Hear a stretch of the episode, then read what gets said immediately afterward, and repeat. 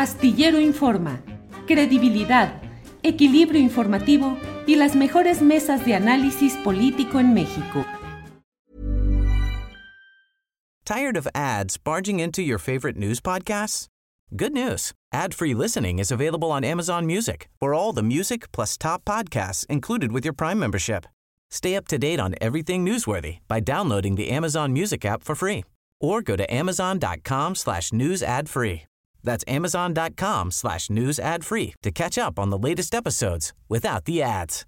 Millions of people have lost weight with personalized plans from Noom, like Evan, who can't stand salads and still lost 50 pounds. Salads, generally, for most people, are the easy button, right? For me, that wasn't an option. I never really was a salad guy. That's just not who I am. But Noom worked for me. Get your personalized plan today at Noom.com. Real Noom user compensated to provide their story. In four weeks, the typical Noom user can expect to lose one to two pounds per week. Individual results may vary. El, el, la, la, la, alcaldesa de Tijuana ha dicho que está amenazada y que solamente confía, o sea, la, la única forma en que, en, que, en que se puede sentir segura es ya no se vivir a una base militar, a, una, a un cuartel.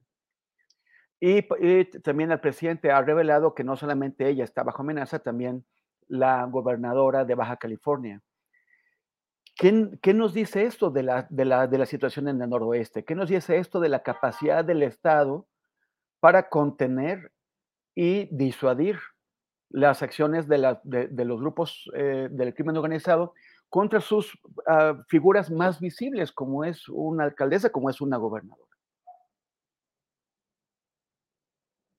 Guadalupe.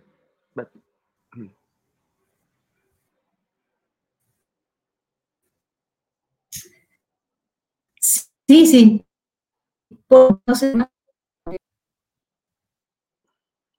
No, estamos, estamos teniendo problemas con tu, con tu audio. Bueno, con tu internet, más bien con tu, con tu señal. Eh, No, ¿Me escuchan? no nos llega bien. A, ahora sí, a ver. A ver, ahora sí. Muy bien. Bueno, pues el tema, ¿no? Es, un, es, un, es, un, es, un, es una gran noticia y una noticia escalofriante. En mi opinión, es una noticia escalofriante porque estamos hablando de que, pues sí, quien está realmente gobernando no tiene la capacidad para hacerlo. ¿Y por qué no tiene la capacidad para hacerlo? ¿Por qué? Porque tanto el gobierno federal como el gobierno estatal, como el gobierno local, no se han coordinado para terminar con este problema, para terminar, para desarticular las redes de crimen organizado que están operando en el país. El caso de Baja California no es el único en el país el control que han ejercido estos grupos, que no puedo llamarles grupos del narcotráfico necesariamente, sino grupos criminales paramilitares, es atroz en algunas partes de la República. Y creo que este, esta declaración de la alcaldesa, que no se siente segura por sus amenazas y que va a vivir en una base militar, me parece excesiva, me parece de, todas formas eh, compleja. Y además, bueno, si la señora no puede por las amenazas, creo que eh, pues debería de renunciar, por un lado. ¿Por qué? Porque el mensaje que está dando eh, de solamente poder vivir en una base militar, es decir, si seguimos con este problema, pues todos los alcaldes van a tener que vivir en bases militares y no se va a hacer frente de una forma coordinada entre las autoridades locales, estatales y federales para desarticular estas redes. Y entonces los alcaldes o todas las autoridades locales y estatales van a tener que vivir en cuarteles militares. ¿De qué se trata esto?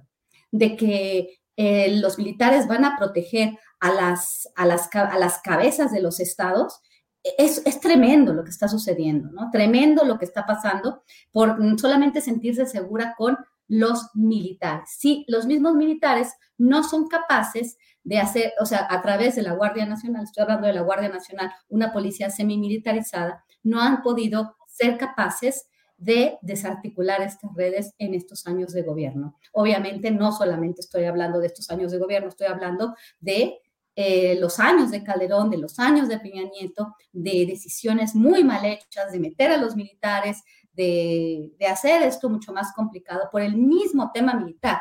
Lo vimos. los números de asesinatos por parte de relacionados con la delincuencia organizada de, estas, de esa magnitud empezaron a dispararse desde la guerra contra las drogas y la incursión de los militares y su despliegue en todo el territorio nacional. Entonces, ¿vamos a seguir con esto?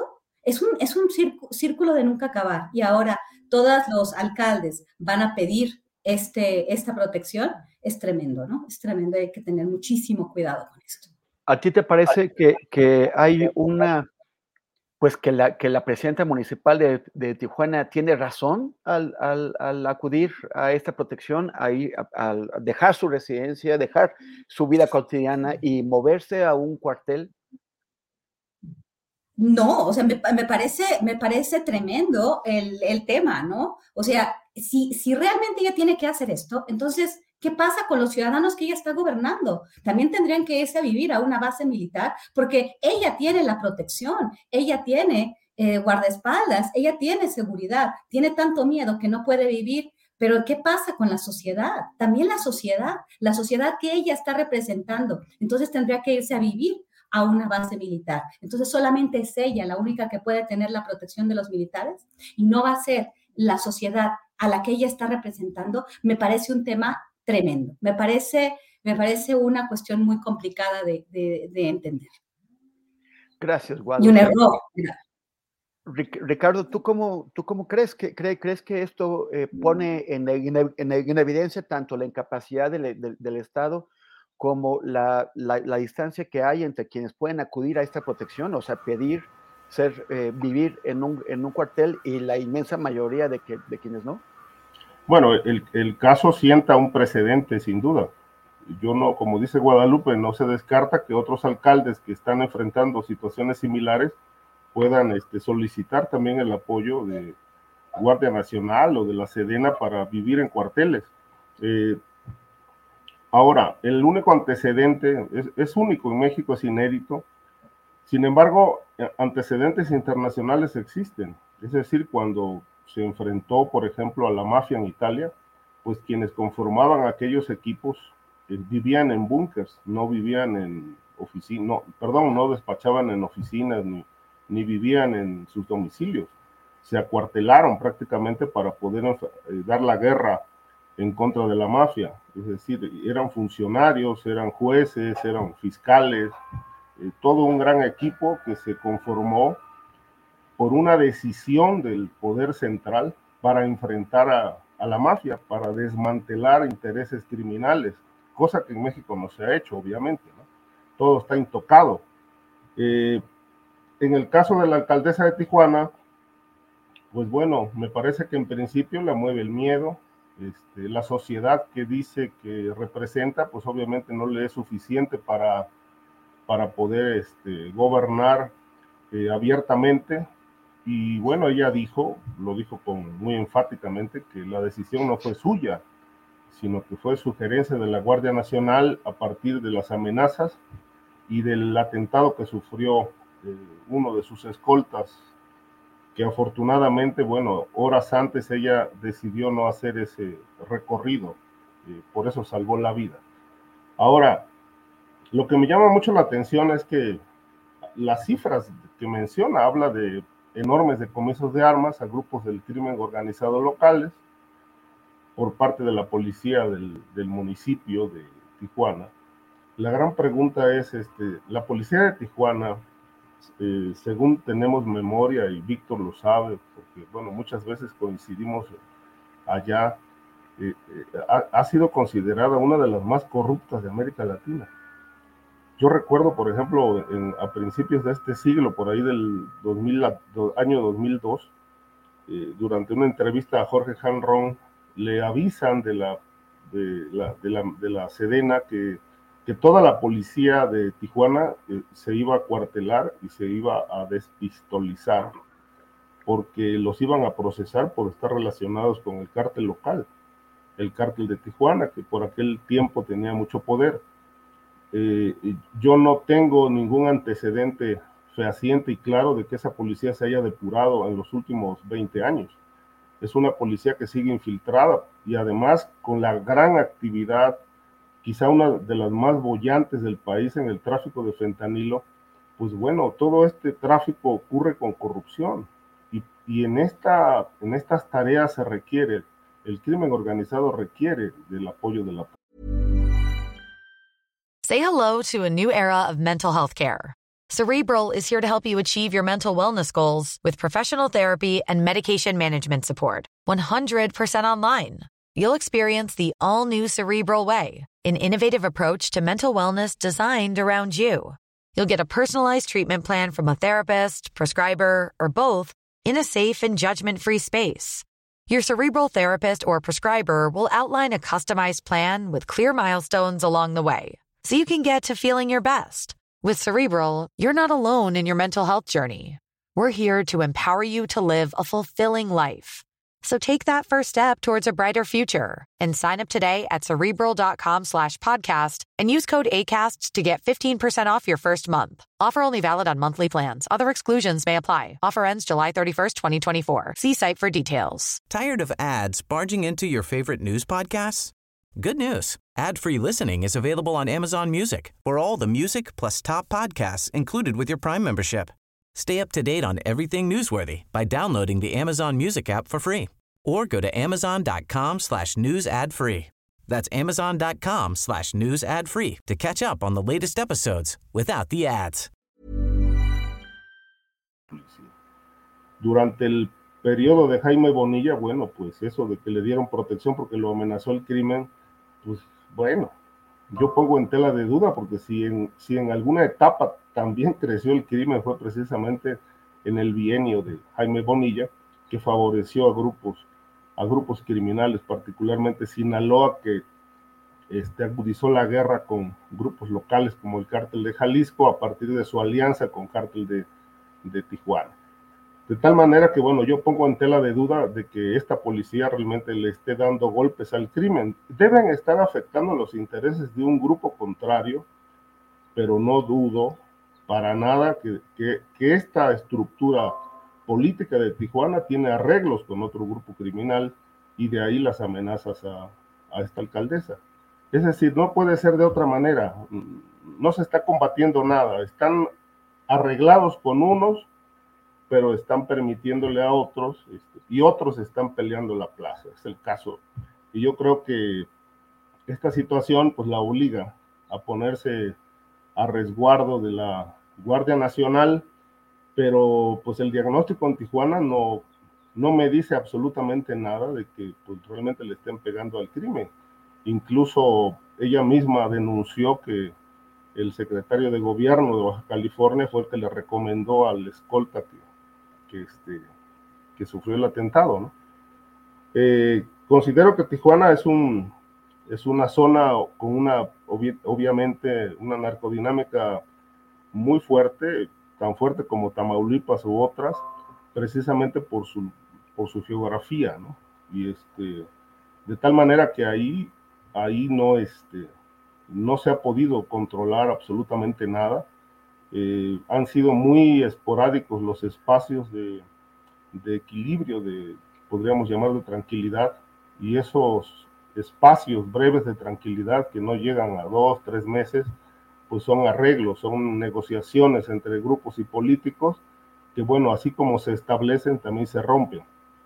De tal manera que, bueno, creo que la decisión de la alcaldesa eh, nos obliga como periodistas a meternos al tema. ¿Qué está pasando realmente? Mm, pongo en duda que esto sea resultado de eso, eso que ella llama golpes al crimen con los decomisos de armas. Yo más bien creo que hay una gran complicidad con un grupo y están favor, perdón,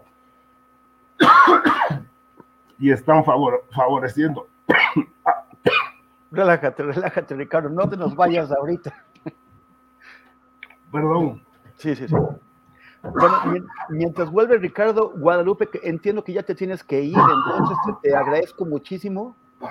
Eh, y, y, bueno, ya de hecho ya no vamos a tener postrecito, así es que muchas gracias por tu, por tu participación. Ahorita seguimos con Ricardo. Muchísimas gracias a todos, Temoris, Víctor y, y Ricardo. Nos, nos, nos, nos vemos la próxima semana. Que les vaya muy bien. Hasta luego. Abrazo. Ahora sí, Ricardo, continúa. ¿Ya, ¿Ya estás bien? ¿Tomaste agua? Ya, este, bueno, solamente eso, que favorecen a unos y este y combaten a otros, ¿no? Gracias, Ricardo. Víctor, lo, que deseas comentar sobre ese tema, pero también preguntarte un poquito sobre otro asunto que te interesaba. Eh, en México, pues tenemos un gran problema de, desaparecidos, lo, lo, sabemos, de homicidios, pero de lo que se habla mucho menos es de los desplazados, los desplazados internos, que eh, en un informe de la, de la ONU eh, se informa que en el país ha crecido muchísimo el número de desplazados, pero también en México. No te escuchamos. Ay, perdón. Ya, ya. Sí, aquí, aquí lo tengo prendido. Ya, ya. Ya está. Sí, un apunte breve sobre lo que ocurre en Tijuana y creo que también es cierto lo que menciona Ricardo, ¿no? Lo que hemos tenido son periodos, entre comillas, de paz, que son arreglos políticos establecidos entre el crimen organizado y los distintos gobiernos, pero eh, es francamente preocupante porque esta situación nos hace pensar en lo que podríamos considerar un fenómeno que no hemos eh, definido y es la, la posibilidad de que se estén gestando en distintas regiones del país gobiernos alternos establecidos por el crimen organizado en complicidad con otros sectores eh, eh, empresariales, en fin, lo que, lo que he mencionado, no, no quiero abundar en ello. Por otra parte, yo también, igual que Ricardo, pues en el diagnóstico uno no ve que esta alcaldesa haya intentado, digamos, reformar a esta policía, limpiar a esta policía, que es una policía, eh, francamente, con una histórica carrera vinculada a la corrupción, al sicariato, eh, ligada sin duda al narcomenudeo en Tijuana, estableciendo nexos con distintos cárteles, una policía que también es conocida por eh, torturadora, y bueno, pues uno duda, ¿no? Solamente un, par de datos en relación a ello. ¿Qué eh, dijo la, alcaldesa como causa, eh, qué argumentó como causa de esta situación? En una conferencia de prensa, ella habló de los logros de su gobierno en materia de seguridad y habló de 1.721 armas confiscadas en razón a eh, la acción de la policía. Y luego lo otro, habló de que habían sido detenidas 785 personas en su gestión de gobierno. Y luego lo otro que llama la atención y que esto sí puede tener relación con lo que se da en Tijuana, esta situación de qué delitos son los que han reducido en Tijuana hasta el momento, de acuerdo a los datos ofrecidos por la eh, es Montserrat Caballero, se llama la alcaldesa. Dice Montserrat Caballero que el negocio que ha habido mayor reducción es el robo a negocio, el perdón, el delito es el robo a negocio. El otro delito es el robo con violencia, eh, que se ha reducido en un 17%, el anterior era en 30%. Y también eh, ha habido eh, solamente, solamente, entre comillas, 898 asesinatos en los primeros meses del año. Bueno, posiblemente lo que puede ocurrir, además de esto que menciona Ricardo, que yo suscribo, creo que también puede ocurrir que precisamente está afectando a lo que puede considerarse esta que decía Blancornelas, ¿no? El maestro Blancornelas, esta delincuencia desorganizada que lucra en, ciudades como Tijuana y que pues es dada al robo al negocio, al robo, al asalto callejero y que en muchas ocasiones es renteada, manejada, eh, digamos, regenteada por la propia policía. Puede ser que haya relación con ello. Lo otro, tienes toda la razón, Temoris, del número de desplazados en México no, no se habla, ¿no? El desplazamiento es atroz, es un desgarramiento que sufrimos eh, de manera brutal. Y si en el mundo hay en este momento 103 millones de desplazados, un aumento brutal a consecuencia de las guerras, eh, de las guerras formales y de las otras guerras del siglo XXI en México. Y esto es un dato, esto es lo que a mí me llevó a proponer el tema y con eso cierro la participación. Se hablaba, se habló durante varios años de que había 350 mil personas desplazadas en México y se repitió el dato una y otra vez. Resulta que ahora, de acuerdo a la encuesta nacional de victimización y, percepción sobre seguridad pública, en este momento hay 831 mil personas. O sea, se ha triplicado casi el número de personas desplazadas con todo lo que significa. Hay también, obviamente, una geografía visible del desplazamiento, el norte del país, Chiapas, Guerrero, Guerrero de manera destacada, ¿no? Y bueno, pues ya en otra ocasión hablaremos más a detalle del tema del desplazamiento, que me parece que no es un tema que podemos olvidar porque entraña un enorme dolor humano. Así es, Víctor.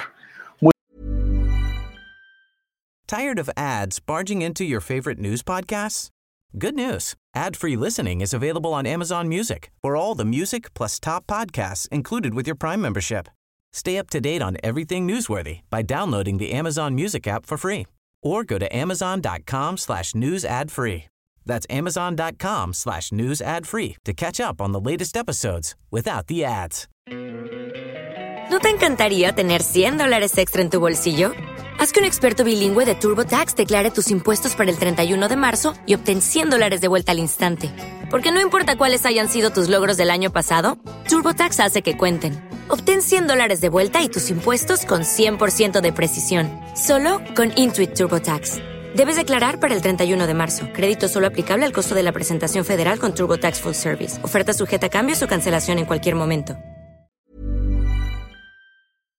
Para que te enteres del próximo noticiero, suscríbete y dale follow en Apple, Spotify, Amazon Music, Google o donde sea que escuches podcast te invitamos a visitar nuestra página julioastillero.com.